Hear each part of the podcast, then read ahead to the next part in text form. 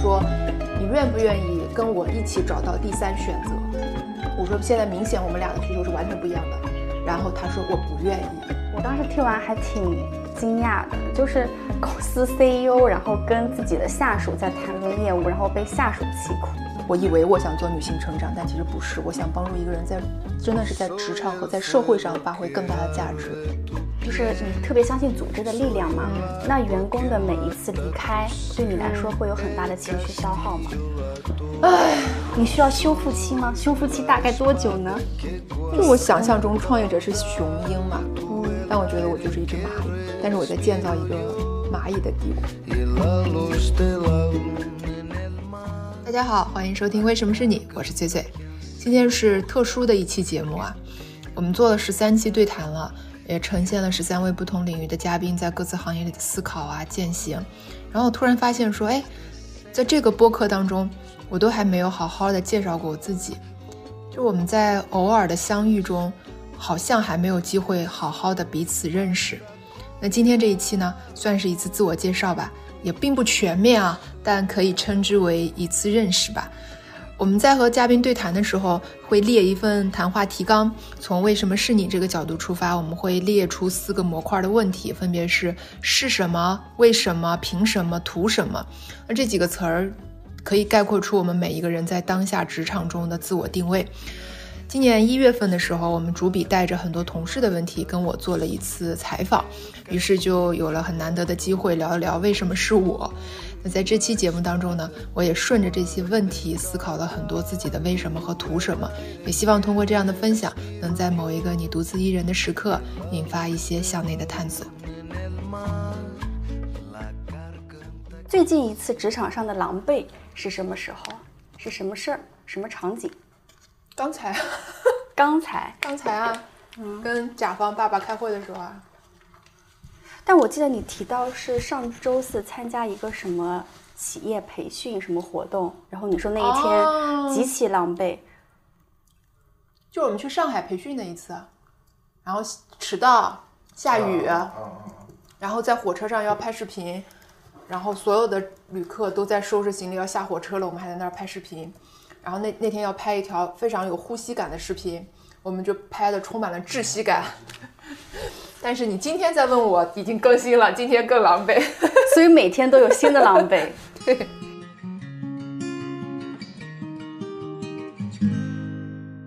你说我们自己在讲沟通，但是我们内部也是会有一些沟通问题。对。包括我们自己在讲管理，但是。我们员工其实，在整个公司文化当中，还是会觉得管理有不当的地方。就是你会觉得，呃，这个现象背后的原因是什么，或者说它暴露了哪些职场问题？就是它很难呀，嗯，哦，所以它才会值得被反复讲啊，嗯。就是它，我觉得管理和沟通，就是它的难在于它发生在时时刻刻，嗯嗯，一天十个小时上班，就是十个小时你在处理管理和沟通的问题。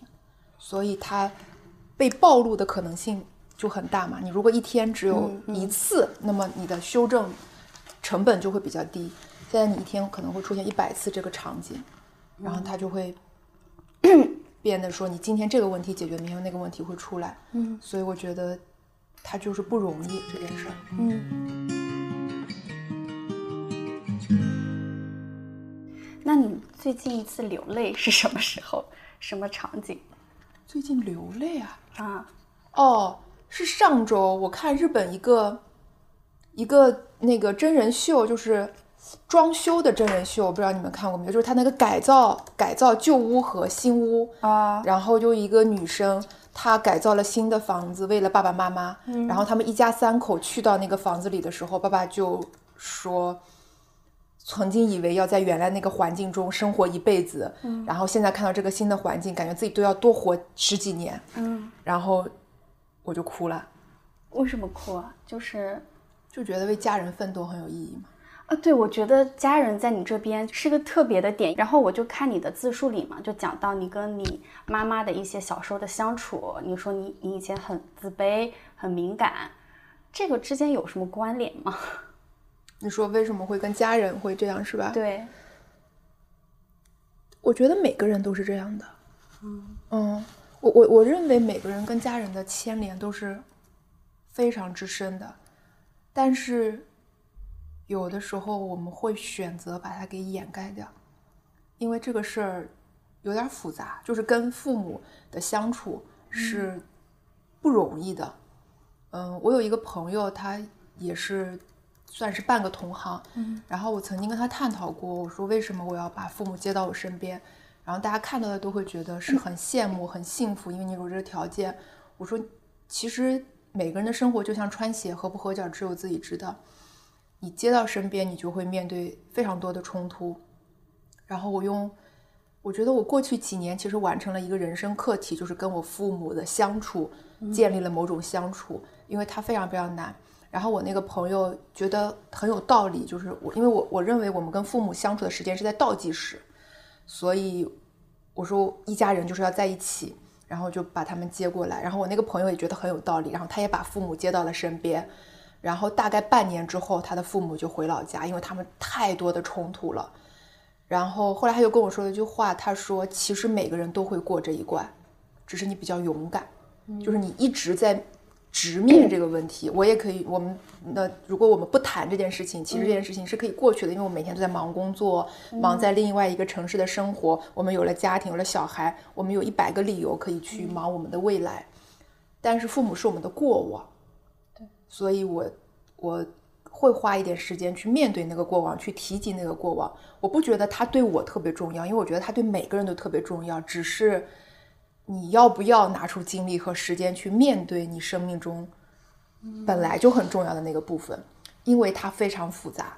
其实我当时听他们讲述的时候，包括看你写跟母亲的一些相处的时候，我是有一个预设的。嗯，我以为可能，比如说，呃，小的时候父母对你跟你的一些相处，其实是在你身上有一些负面的烙印的。嗯，我以为是这样子的。嗯，就是，但是你聊完之后，我我突然觉得。就是我这个预设太黑暗了，会啊，有啊，有有有负面，都有吧。父母在我们身上，我觉得父母就是我们的病和药，嗯嗯，就有啊，就是我的很多应激反应，我觉得是在成长过程中，比如我特别怕被误解。我一定要解释清楚。我有的时候在访谈嘉宾的时候，我都我都意识到我有这个点，就我怕他没有听懂这个问题，所以我会比较多的铺垫。然后我很很很怕，很不喜欢员工之间是因为沟通有误解，所以我就不断的。所以我为什么会来讲沟通，可能有一部分原因也是因为我妈妈非常的笃定，嗯，所以我有的时候觉得她根本没有听懂我在讲什么，但是她会下一个结论。而我爸爸是不愿意解释的那种人。所以他们之间的一些冲突，其实就是没有好好讲话，嗯，而也没有能力好好讲话。你就看着自己最爱的两个人，只是因为没有办法好好讲话，然后他们并没有得到自己想要的温度和爱和情感。我认为肯定会有影响的。就是回到刚才问你，就是我问你最近一次流泪嘛？你你的回答是这个，然后我问了 Kiwi。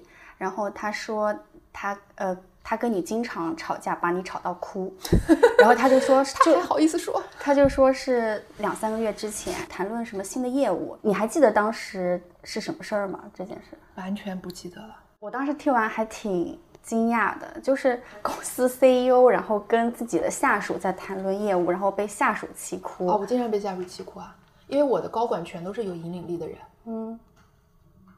有引领力加分析力的人，就是脑子又快，然后又不肯低头，又很强势。我们高管百分之八十是这样的人，那就很正常，就被气哭很正常。那那一开始被气哭应该是哦，我想起来了，我想起来了，是我跟他在目标设置和对一件事情的判断上不一致。嗯，然后。哇，那一次我的沟我的沟通都失灵了，就是我们非常剧烈的冲突。后来我觉得这个场面不能这样，然后我就深吸了一口气，我说：“你愿不愿意跟我一起找到第三选择？”嗯，我说现在明显我们俩的需求是完全不一样的。然后他说我不愿意，然后我就又问了一遍：“嗯，你愿不愿意？此时此刻你相不相信我们能找到第三选择？”他说我不相信。然后你就离开了，好像是，就就就走了，我就去开下一个会了，因为客人已经等了我很久。嗯，就是沟通 失灵了，我的我的方法论失灵了。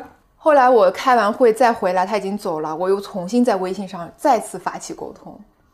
所以我有的时候觉得就是怂啊啊，他到底是怂还是勇敢，我不知道。但是都后来就是因为在微信上又重新聊了一遍这事才聊通。嗯，因为你就是知道里面有很多很多的误解，而且在情绪上的误解。嗯，我我我是还是有点委屈的，就是我不断的跟你说，你愿不愿意相信？人家不相信，不愿意。可是我好像就是我觉得就是。怕被误解，我觉得他不是那种不讲理的人，一定是因为有一些信息还没通。嗯，那我如果不把它聊通，我就会非常的难受。我觉得对他也不公平，对我也不公平。所以他好像是一种本能，在支持我一次一次的去破除很多的误解。嗯。今年是你创业的第七年嘛？嗯，然后就是我在你的自述里，包括还有同事的描述嘛，他们形容你还用了一个短语，就是说经历了一万次崩溃，也经历了一万零一次重建。嗯，然后这个我就想到你参加一个女性创业活动嘛，然后你说你被一句话深深的打动，是说女性创业其实就是重塑自己的基因。嗯，然后你觉得呃，你创业这七年重塑了你哪些基因？嗯。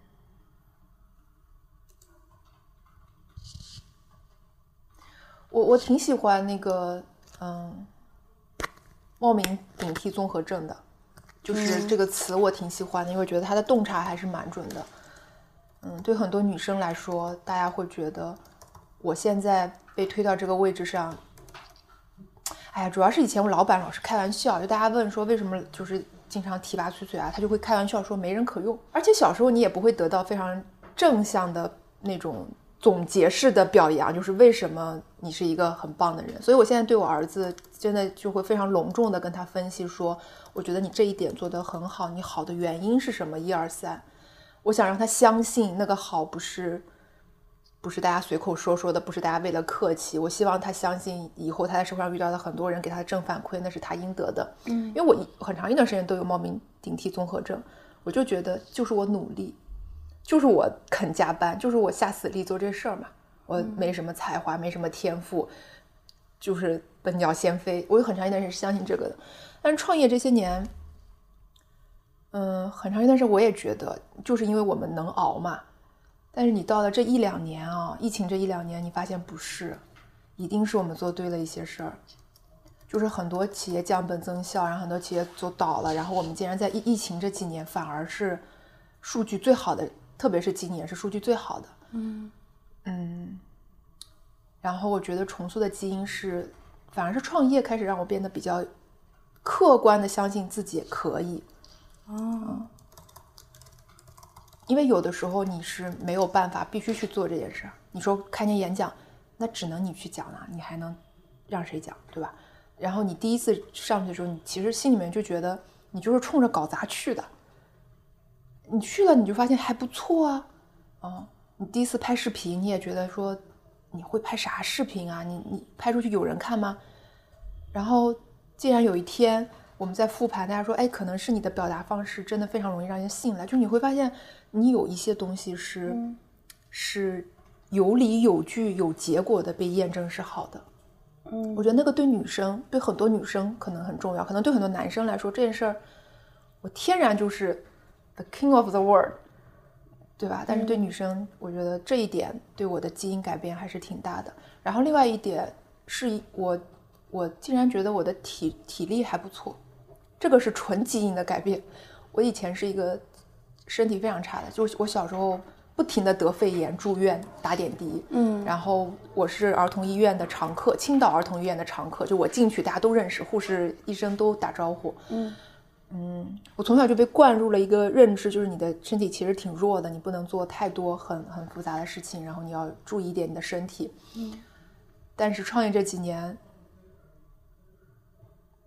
竟然熬住了，而且还行，也没有很行啊，是吧？就是，觉得你播直播三四个小时，然后拍摄，永远就是你坐在这儿，然后编导轮播走。你你一个人，其实，在面对三五班人马，然后三五班人马可能都已经累了，但是你还坐在这儿，所以我觉得竟然还行。然后他就会让我相信说，有有一些东西是可以，嗯，以小步的形式去改进的。比如说我坚持锻炼，它就会好一点；它好一点就会坚持锻炼。但是我我其实就是听话照做，就我我信一个东西，我就听话照做。我相信运动的力量，然后我就一直坚持运动。嗯，然后我相信正念、打坐、读书、修炼心心心力的力量，那我就会去真的照做，它就会一点一点变好。就是那小小的相信，我会觉得就是有的时候弱会变成你最后的强。嗯，因为我真的天赋就身体的条件没有那么好，所以我就比较注意这件事儿。嗯，而我觉得其实很多我身边的人，其实像你们不不不去注意，是因为你们不不足够痛。我每一天颈椎都痛到我必须要做瑜伽，嗯，所以我就会做瑜伽。所以其实，嗯，弱真的会有一天变成另外一种强，嗯，这个挺打动我的。嗯，对你刚刚说了一个是客观的相信自己可以，然后第二个是体力，对，还有第三点吗？可能是真的是相信了每个人都有自己的管理方式、管理风格，嗯。嗯。就我其实非常非常社恐，啊，我从来没有组织过聚会。我今年生日一月四号那一天，我的一个呃以前公司的老同事，我们就是十几年的好朋友了，他就说麻烦你能不能组个局，就叫上谁谁谁。我说我几乎从来没有组过局，这个事对我太难了。他说你这样，你呢就编一段话，同时发给这四个人就可以了。嗯，他说地方我帮你定，然后就同时发给了那四个人。这好像是我印象当中第一次还是第二次组局，我不组局的，我只是去混，就是别人叫我就去参加了，然后参加的时候还很有心理负担，我我一定要跟着一个什么样的人去组局，嗯，所以我对人没有那么天然的，就是我不我我我一直觉得我不是一个有领导力，因为我在我印象中有领导力的人就是特别擅长一大帮子人那个进来，可是我们现在公司有一百多号人。我们有很多做了三五年的同事，所以你就会你就会终于相信说，你不需要让所有人喜欢你，但是这个世界上一定有一些人，他天然齿轮就跟你合在一起，你只要好好做自己，做一些善良的事情，然后去等待遇到他们。嗯，每一个人都可以，然后我们从来都不是孤独的，这个是这几年，因为我们创业还是需要人凑在一起做嘛，而且创业这件事情是极容易损耗人和人之间的关系的。就是打仗嘛，一天天打仗，有很多的误解啊，等等等等。当时选择创业，到底是为什么？因为创业者就是在找自己在这个世界上的位置。嗯其实工作本身就是在找位置，所以有很多时候，一个人在职场当中，他觉得这件事情我做的不是很顺手，或者一直没有业绩，其实他是非常非常苦恼的。嗯，我觉得大家表现出来的不在乎，其实只是一种战术上战术上的掩盖。嗯，就是一个人如果在职场中没有找到合适的位置，创造出他想创造价值，其实是非常苦恼的。那对我来说，我最后一次的一份的工作其实做投资。嗯，我认为我没有那么适合做投资，或者我没有那么喜欢，我可以把它做好。嗯，我没有那么喜欢。嗯，其实那个时候就是想找自己在这个世界上的位置。你心里面，我我记得我还跟我一个做投资的朋友我说，我觉得我应该是有一些，可能是有一些才华吧，但是我觉得我现在发挥不出来。然后我我印象特别深，他还说，他说，可能就是没有才华吧，好扎心。对，就是你就会，任何任何人，我认为都还是会有一些不甘心的。嗯。然后又叠加上发现了，嗯，这样一批人的需求，就是产后的女性。他们很多情绪上或者工作上的出口问题，又叠加上了我做了十几年管理，其实就是完全草根，没有科班出身。然后我我觉得我踩了所有管理的坑，这些都叠加在一块儿，就觉得说，哎，我可以做一个呃公司，做一个创业公。但你你会发现，当时的那个契机跟现在其实是有一个转变的嘛。我们最早做女性成长，嗯，我后来反反复复在想，我觉得我最最最最最最想做的那个东西，其实就是人的成长，嗯，我认为不是女性的成长，因为因为。有的时候我会觉得，我们过分强调女性，反而会把一个女性陷进去，就是啊，我是一个女性，所以我这个时候是不是不那个？嗯，你你你想，人真的是，真的是对自己有很大的误解。我们一上来做女性成长，然后我们做了很多，嗯，亲子的课啊。我我们的第一门爆款课其实是管理术，管理术。我们在讲工作，我们在讲职场，我们在讲做事的方法。嗯。欺骗自己，就是想不清楚，然后你就会做了。但是我认认为做很很重要，就是你跑的过程中，你就慢慢身上有些东西就开始掉落、掉落、掉落，然后你开始越跑越轻，你就知道啊，我我要什么东西。嗯，所以它是一个，你说我们一上来就定对了方向，我觉得不是。我认为现在的优势星球是由一些对自己的误解而造就的。嗯，而优势星球本身就在解决对自己、对职场人很多自己的误解。那我们的产生就是一次误解，对自己的误解。我以为我想做女性成长，但其实不是。我想帮助一个人在真的是在职场和在社会上发挥更大的价值。我认为这些工作和方法只要能掌握了，她也可以成为一个很好的妈妈。而我觉得单纯只是去教导一个女性成为很好的妈妈，如果她没有办法解决她在社会的价值。也许会束缚她成为一个好妈妈，因为她没有经济来源，她没有自己立身的那个东西。有很多女，我们以前的女性用户就是因为不赚钱，所以被老公没收手机，不能继续上我们的课，所以，所以我我曲线又绕了回来，是这样一个过程。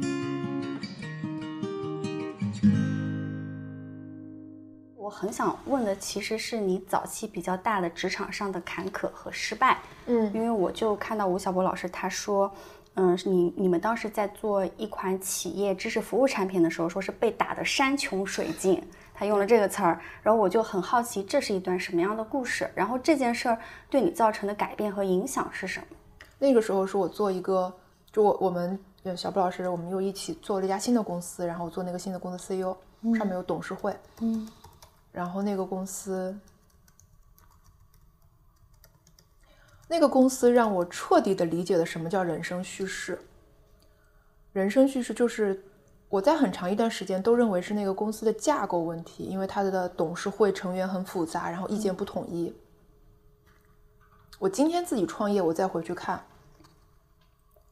我觉得是因为我们，我作为 CEO 和我 CEO。的核心团队，我们没有去真的尽全力跟董事会去努力争取。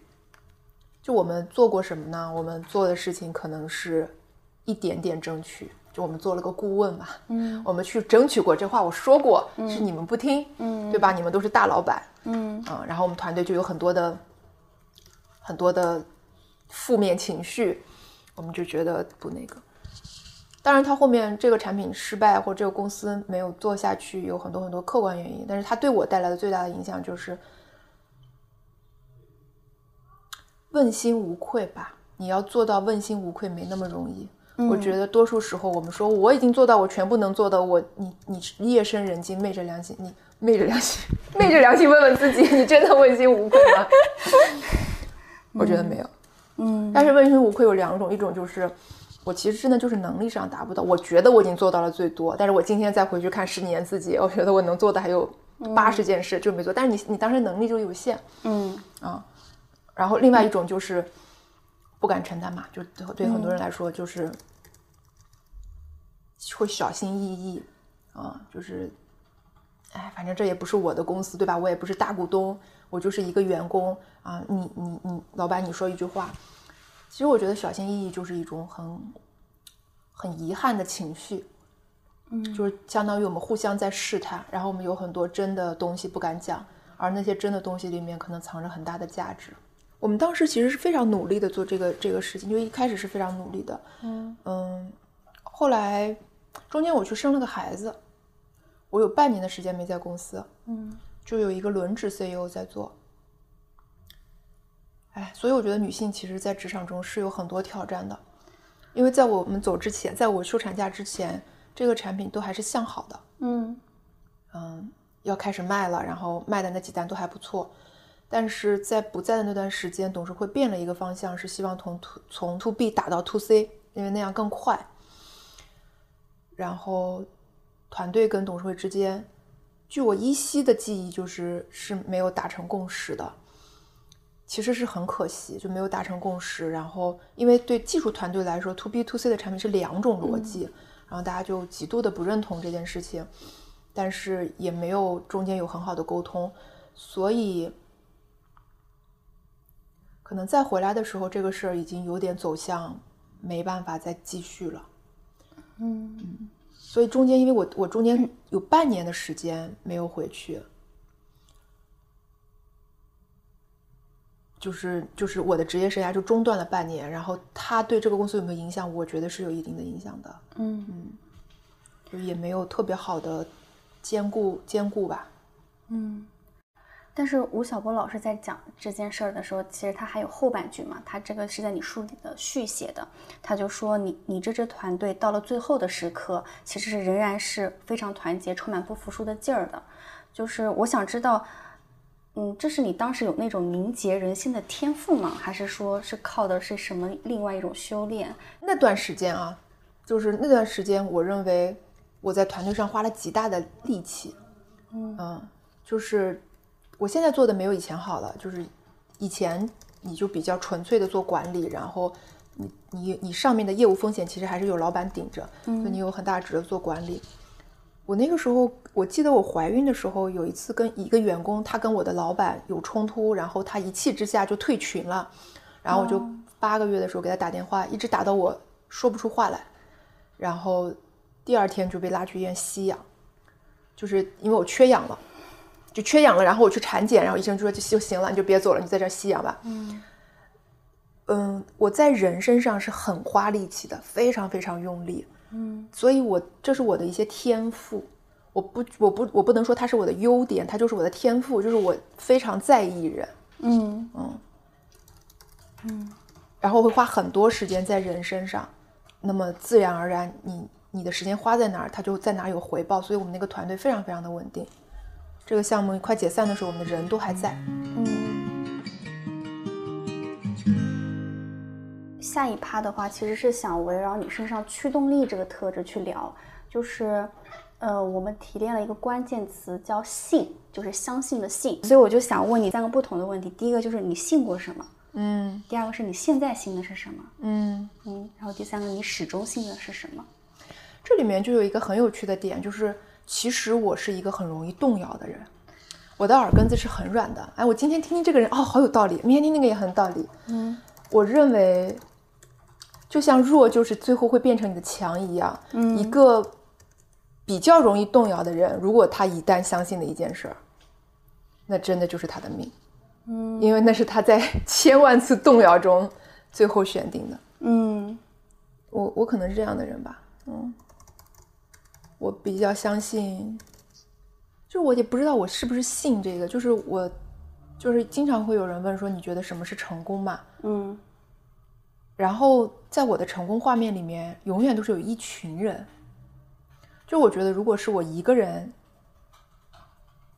站在那个所谓成功的舞台上，我觉得没啥意思。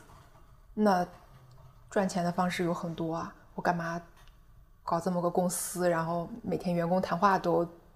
白头发长了一片，嗯，那个可能就是我信的，就是我相信喜欢的人在一起做喜欢的事情是一种美好的代表，嗯，然后我也相信有一些人他也在等着遇见我，就像我在等着遇见他一样，然后我们在一起背靠背，我相信很长久的关系，就是我我我跟这个时代有一点格格不入的点就是，嗯，很多年轻人会觉得就是一种体验嘛，我在你这里。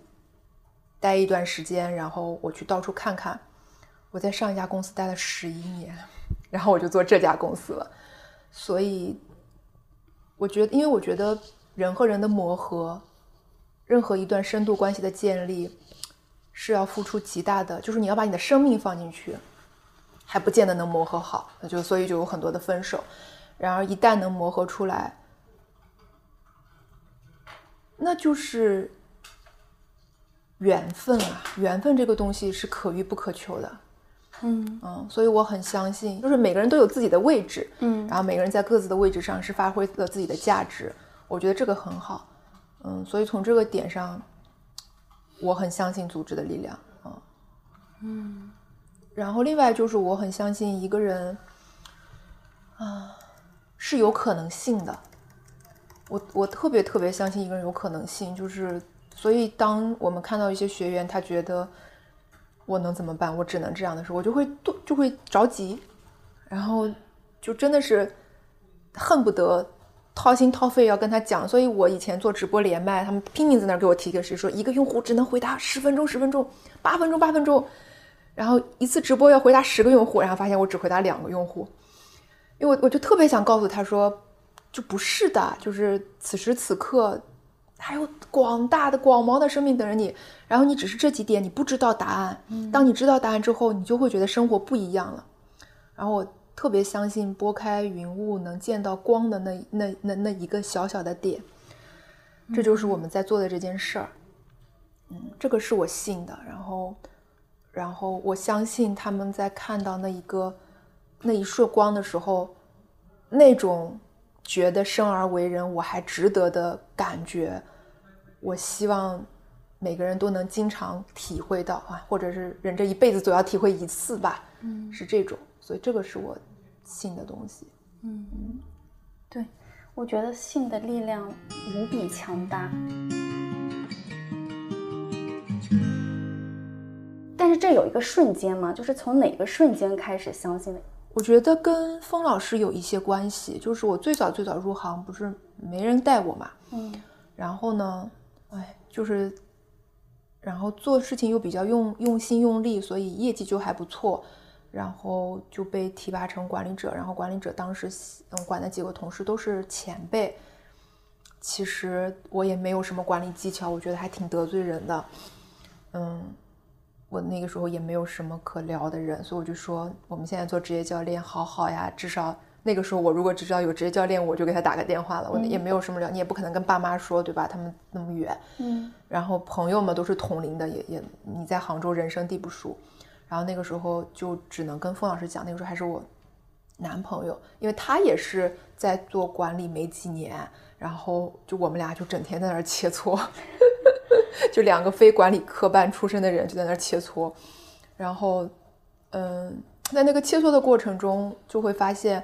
哎，原来你通过一些嗯方法能跟人达成合作，嗯，就是他在颠覆你的认知。在那之前，你会觉得他们是来为难我的，嗯。然后有一个瞬间，你通过一次沟通啊，他们我就会觉得哇，他们是来为难我的。我印象特别深，我我最早最早一次啊，我可能就提就嗯提过一次吧，加薪还是干嘛？那也都都没叫提加薪，我大概就说了一下我们这个书做得很好，然后我当时的主管，嗯，还是个职业经理人，然后他就说不行，就你这个方案不行，然后我就回去把 MSN 的签名改成黑，就是我心里想这个黑心的老板，就是我当时的主管，嗯嗯，然后就回去就当时就跟付老师在那儿切磋，就说那怎么弄怎么弄，然后我们俩就切磋出了一个方案。然后就第二天再去沟通，你会发现那很多是误解，就是话赶话赶出来误解。嗯，哇，那个瞬间我觉得好快乐。我觉得人和人之间不是我想的那样，他们不是来为难我的，嗯，就是我们互相没有讲清楚我们的立场不同。嗯，我觉得好快乐，所以我就开始在那种一次一次的过程中，就慢慢慢慢慢慢相信。但是你在刚工作的前几年，其实为难你的人，你觉得为难人还是很多的。是的，就是弱小无助，然后每个人都会卡你一关，卡你一道。然后等等等等，那个时候就觉得，嗯，要做下去。我我第一套做的书是给阿里巴阿里学院做了一套漫画，嗯，然后我们当时合作的是姚姚菲拉团队，就是很著名的一个漫画家团队。然后那个时候初出茅庐，然后你要把两位大佬级人物服务好，嗯，我就天天在办公室哀嚎，我觉得天哪，他们太难搞了。怎么会有那么难搞的人？嗯，艺术家有艺术家的脾气秉性，然后阿里有很多很多的原则。我就天天在办公室好，然后我就有一个同事，他就说了一句话，他说：“你有没有想过，你是为什么会进入那么被动的局面？”嗯，就是你你那你的潜意识是希望把责任全都推出去的时候，他突然把矛头指向他说：“你有没有想过，你你你他他没有指责你的意思，他就在启发你说，你有没有想过，你为什么会进入那么被动的局面？嗯啊，一定是过程中哪一事儿做错了。”我那时候就觉得。啊，要去要去合作，不要有受害者心理，等等等等，就是职场这些小小的瞬间嘛，就是我现在还是很相信的。嗯，就是你特别相信组织的力量嘛。嗯，那员工的每一次离开，对你来说会有很大的情绪消耗吗？唉，你需要修复期吗？修复期大概多久呢？昨天封老师还给了我个建议，他说你真的需要一个助理。嗯。然后我说，你知道我为什么不不不要找助理吗？嗯。就一方面，我当然觉得有这些事情，我现在都还能 hold 得住。嗯。嗯。而另外一方面就是，我很怕跟我很贴近、很贴近的人的离开。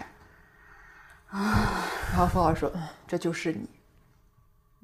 我我需我需要修复的，所以组织大了会好一点，因为大家都会隔一层嘛。就是我的简易，他们有自己的简易，然后他们会比我更。”更更在乎自己的简易，然后我每个人的管理半径就有限，可能对我来说就是我的一些简易，嗯，就是他对我的情感肯定会有一些影响的，嗯，对，就是要修复吧，要要花一些时间去去接受这件事情，然后会跟自己对话，会告诉自己说，其实，嗯。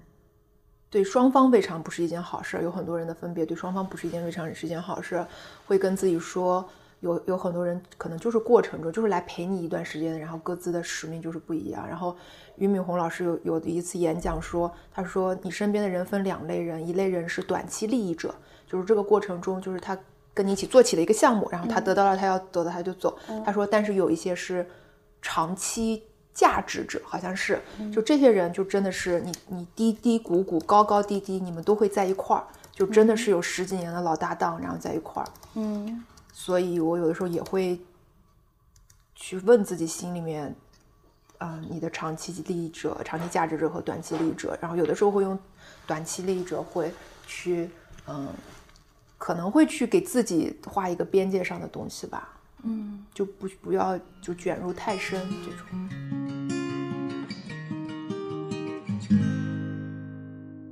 那我还有一个问题啊，就是你前面提到你很相信组织的力量嘛？那当组织的能力没有办法帮你去达成一些事情的时候，你会怎么看待这种落差呢？就是你你你看到这些落差的同时，你也得想他们做了多少事儿呀？嗯，对不对？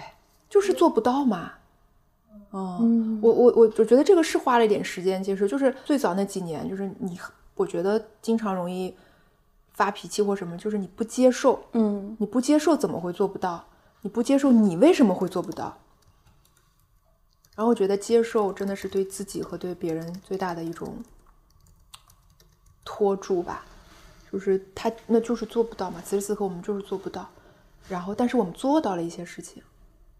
而我觉得相信组织的力量，不是说相信组织此就是一天之内罗马就建成了。你自己想明白，就是你需要人一起打仗，那么就有练兵之时，练兵就意味着会有失败。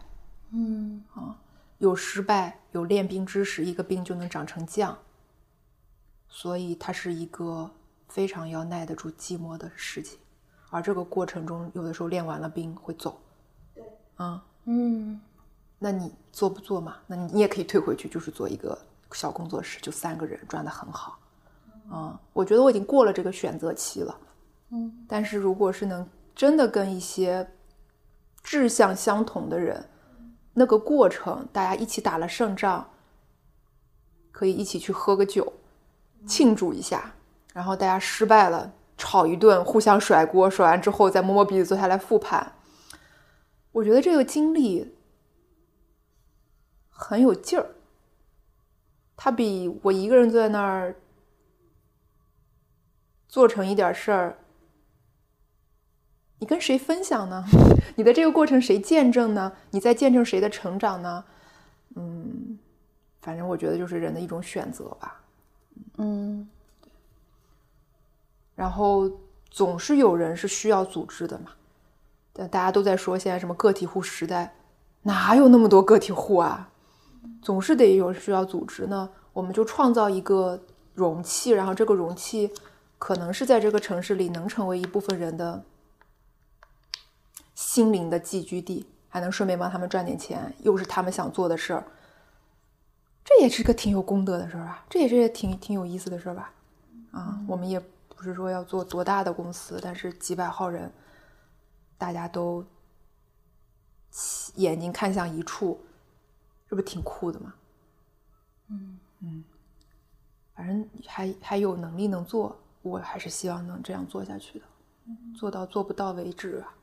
而且，嗯，说实话，可能有一些私心吧，有一些私心就是还是觉得自己可以能做更大的事儿。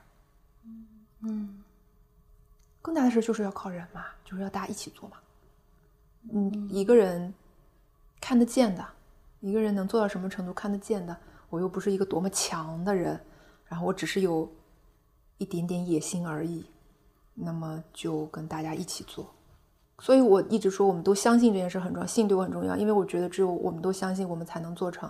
就我们劝退人不多，但是如果你觉得他就是来做做的，嗯，然后。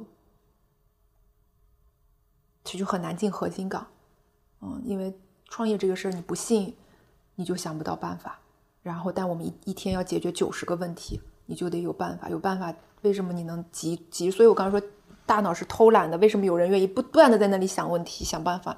就是因为他想要做成这件事儿。所以我觉得千金难买我乐意，那个是很重要很重要的点。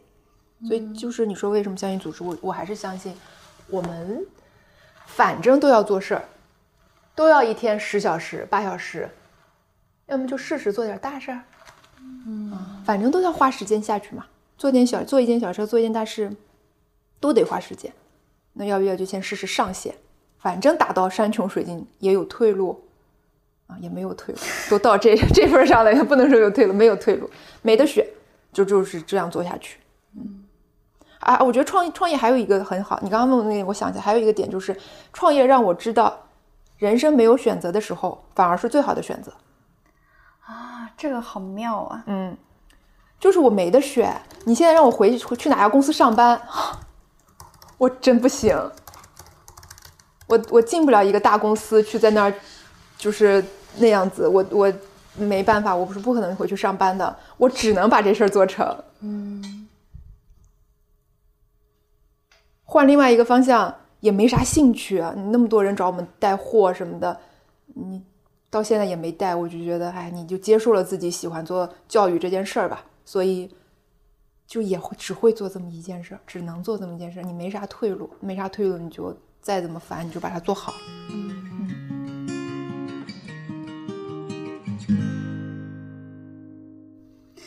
翠翠，如果让你总结你的几个工作原则，嗯，会是什么呢？在今天此时此刻的情绪下啊，嗯，我会觉得大家把工作当回事儿，把工作当回事儿，嗯，工作是一件值得你正襟危坐去对待的事儿，嗯，别当信息，别当二手，别当信息的二手贩子，别甩锅，别小心翼翼，该承担承担，嗯，他会。他他会真的很不一样。你今天问我，我当下是在这种氛围中，我是会这样想的。嗯，就是我觉得你们都是做事情用力的人，而且你们带着是主观能动性。你们看，你们会准备很多问题啊，等等。可是其实很多人他就是他认为我的信息就是我今天接收到了 A 的信息，然后我就把它传给 B。我也很，你看我好烦啊，A 也有要求，B 也有要要求，我好累啊。那我想请问，我们是不是可以越过你？就啊，或者是找到自己的不可替代性吧？嗯嗯嗯，就是真的是认认真真想一想，这件事情是不是越过你会做得更快更好？哇，我觉得这件事情不太这这这个问题不太经得起推敲的。我我认为很多职场人一旦被这个问题给推敲一下，可能背后会有点冷汗的。嗯，那呃，你觉得你和创业者最不相关的特质是什么？就是我，我觉得我还是觉得我太怂了。就我想象中的创业者还是那种爱谁谁不解释，定了就这么做，我管你什么，哼哼哼。嗯，哎，我我我不行，而且我觉得我也做不了那样的人。就是，就我想象中创业者是雄鹰嘛。嗯，但我觉得我就是一只蚂蚁，但是我在建造一个蚂蚁的帝国，就是在在在蚂蚁有蚂蚁的帝国，我会我会有这样的想象。嗯嗯，那最相关的特质是什么？跟创业者有韧性很强。嗯嗯。那天我跟贾坤老师吃饭，他不是正念的那个贾坤老师嘛，他不是搬到杭州了。嗯。然后我就跟他聊，我为什么要正念，就是因为我觉得我需要，嗯，尽量让自己不要太多情绪消耗。然后我觉得我是一个，嗯，抗挫力比较比较比较就抗压性比较差的人。然后他就给了我一个反馈，他说，他他说你觉得自己抗压性这么是不够强，可是你这几年做了那么多事情，他说有没有一种可能，就是其实你的抗压性是极强的，你只是比较敏感，嗯嗯，你只是能感觉到压力的存在，但是你的抗压性是很强的。哎，我我倒是没有，我一直觉得我还抗压性还挺差的，所以韧性是挺那个韧性。我觉得还有一点就是。嗯，我还挺容易重新相信一些什么的，就比如说这件事儿没有做好，其实我可能对一个人是失望的，但是只要下一次好了，或者是有一些要改改变的，我就会很容易再又重新燃起希望，就觉得啊还是可以做好的，等等吧，就是就是还是有一些任性的。那我们来聊点轻松的、八卦的话题吧。自己用三个词儿形容你自己的话，会是哪三个词儿？嗯，就是，嗯，还是有一些可能性的吧。嗯，我希望自己是这样，一直有某种可能性。虽然我会，我会觉得我会工作到八九十岁，但其实我都不知道八九十岁会在干什么。就是我就对这个就非常的好奇。啊，所以围绕可能性，你想的其实是职场上的可能性，不然呢？啊，没，我觉得可能性可以是很多种可能性啊，职场上的可能性，比如说生个二胎也是种 可能性。哦哦，这个我也蛮好奇的，会不会有第二个小孩？就生活中的可能性啊，生活中的变化，职场上的变化，性就是个性特质上的变化，都都都算。对这些东西对我来说，可能它最终就会聚焦在那件事情上。嗯，如果我变成一个更松弛的人，可能我八九十岁的时候就去干嘛教人跳舞了，就就不知道。就是你在做那件事儿，可能就会是你的个性的迁移嘛。可能性，嗯，可能性。然后，我希望自己是一个什么样的人，还是我认为自己是一个什么样的人？其实是你认为自己是一个什么样的人啊。我认为我自己是一个非常敏感的人。那刚刚那个可能性，可能性，我觉得是的。嗯，哦，我的多线程处理能力很强。这个多线程，我有的时候就是觉得啊，怎么会这么多条线？但是竟然都处理完了，经营上的事情、管理上的事情、财务上的事情、写稿，还就是内容和经营，其实就是两件各含了八百件的事情。然后我在开年演，就是开年演讲的急性焦虑症发作的时候，我还订好了去西双版纳的酒店，而且那个酒店是因为我儿子非常想去，嗯，我是有一丢丢愧疚的，因为我完全没想过年的事儿嘛，他就说很多年没出去了，然后我就在极度焦虑的情况下，然后那个时候已经没有酒店了。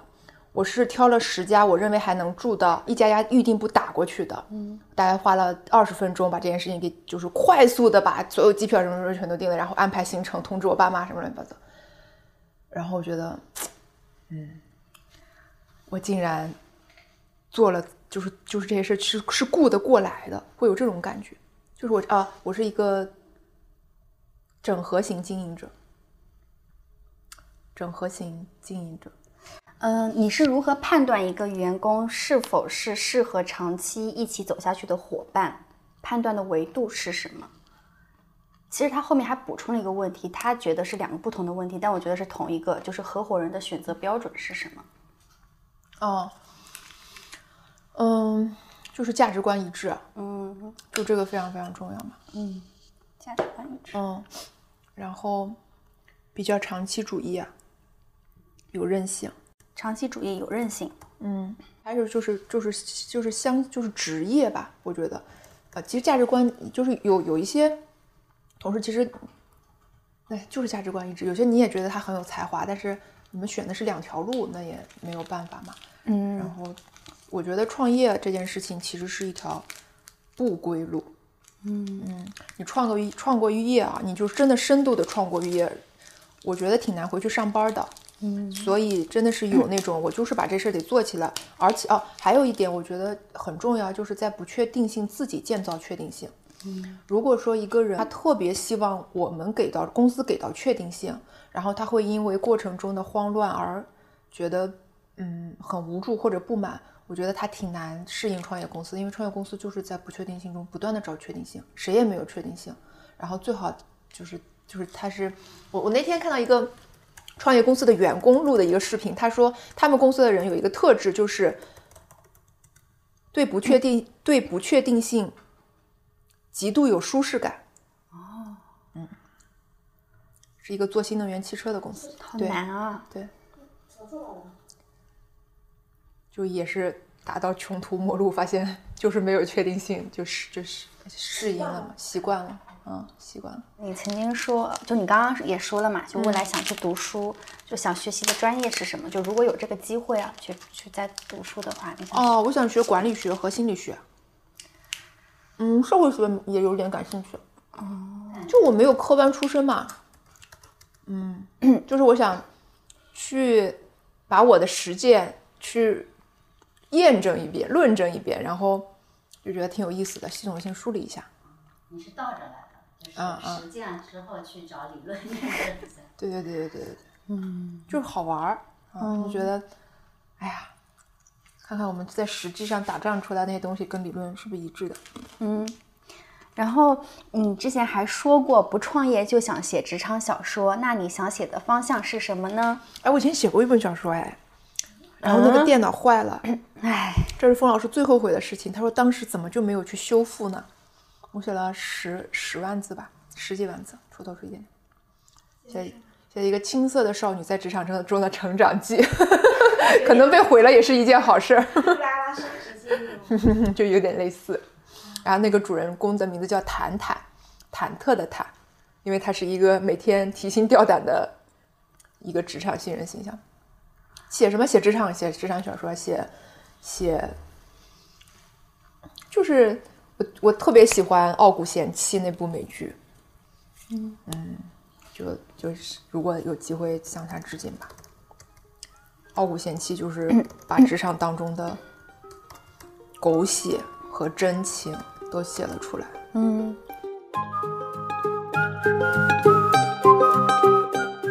感谢大家收听本期的《为什么是你》，我是崔崔，欢迎大家订阅我们的节目，下期见喽。